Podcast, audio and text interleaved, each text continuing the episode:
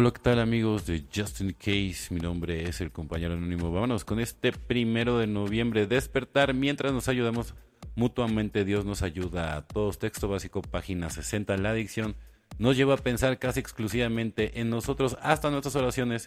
Si es que orábamos, eran egocéntricas. Le pedíamos a Dios que arreglara las cosas o que nos sacara de apuros. ¿Por qué? Porque no queríamos vivir con problemas que nos habíamos creado. Éramos inseguros, pensábamos que la vida consistía en conseguir y siempre queríamos más.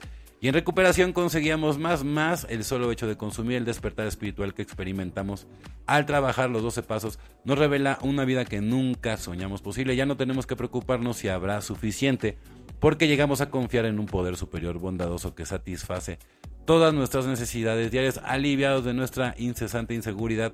Ya no tenemos que mirar al mundo como un sitio en que competir con los demás para realizar nuestros deseos. Lo vemos, en cambio, como un lugar para vivir el amor que nuestro poder superior nos ha demostrado. Nuestras plegarias no procuran gratificación instantánea, sino ayuda para ayudarnos mutuamente. La recuperación nos despierta de la pesadilla del egocentrismo la rivalidad y la inseguridad, núcleo de nuestra enfermedad, despertamos una nueva realidad. Todo lo que vale la pena poseer, conservaré si solo lo compartimos.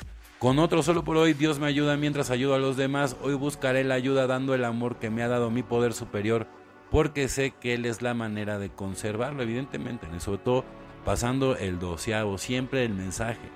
Tu, tu experiencia de vida puede salvar vidas, ¿no? Qué increíble, ¿no? Y sobre todo si lo haces de corazón, ¿no? Siempre, siempre de corazón. No puedo cambiar el viento, es fácil descuidarnos en el programa espiritual de acción y dormirnos en nuestros laureles. Si lo hacemos, estamos buscando dificultades porque el alcohol es un enemigo sutil. Alcohólicos Anónimos, página 85. Mi primer padrino me dijo que había dos cosas que decir respecto a la oración y a la meditación. Primero tenía que empezar, segundo tenía que continuar.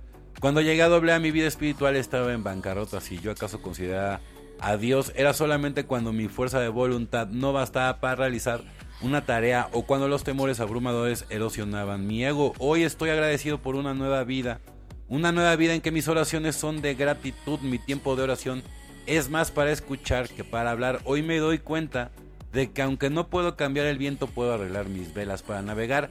Ya sé la diferencia entre la superstición y la espiritualidad.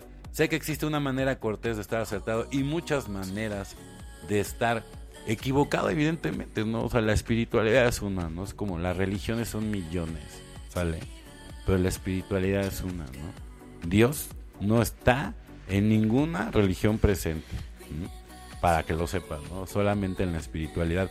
Y la espiritualidad es hacia adentro. Entonces, si tú realmente, ¿no? Quieres conectar con, con el único y verdadero, pues tienes que empezar a ver hacia adentro.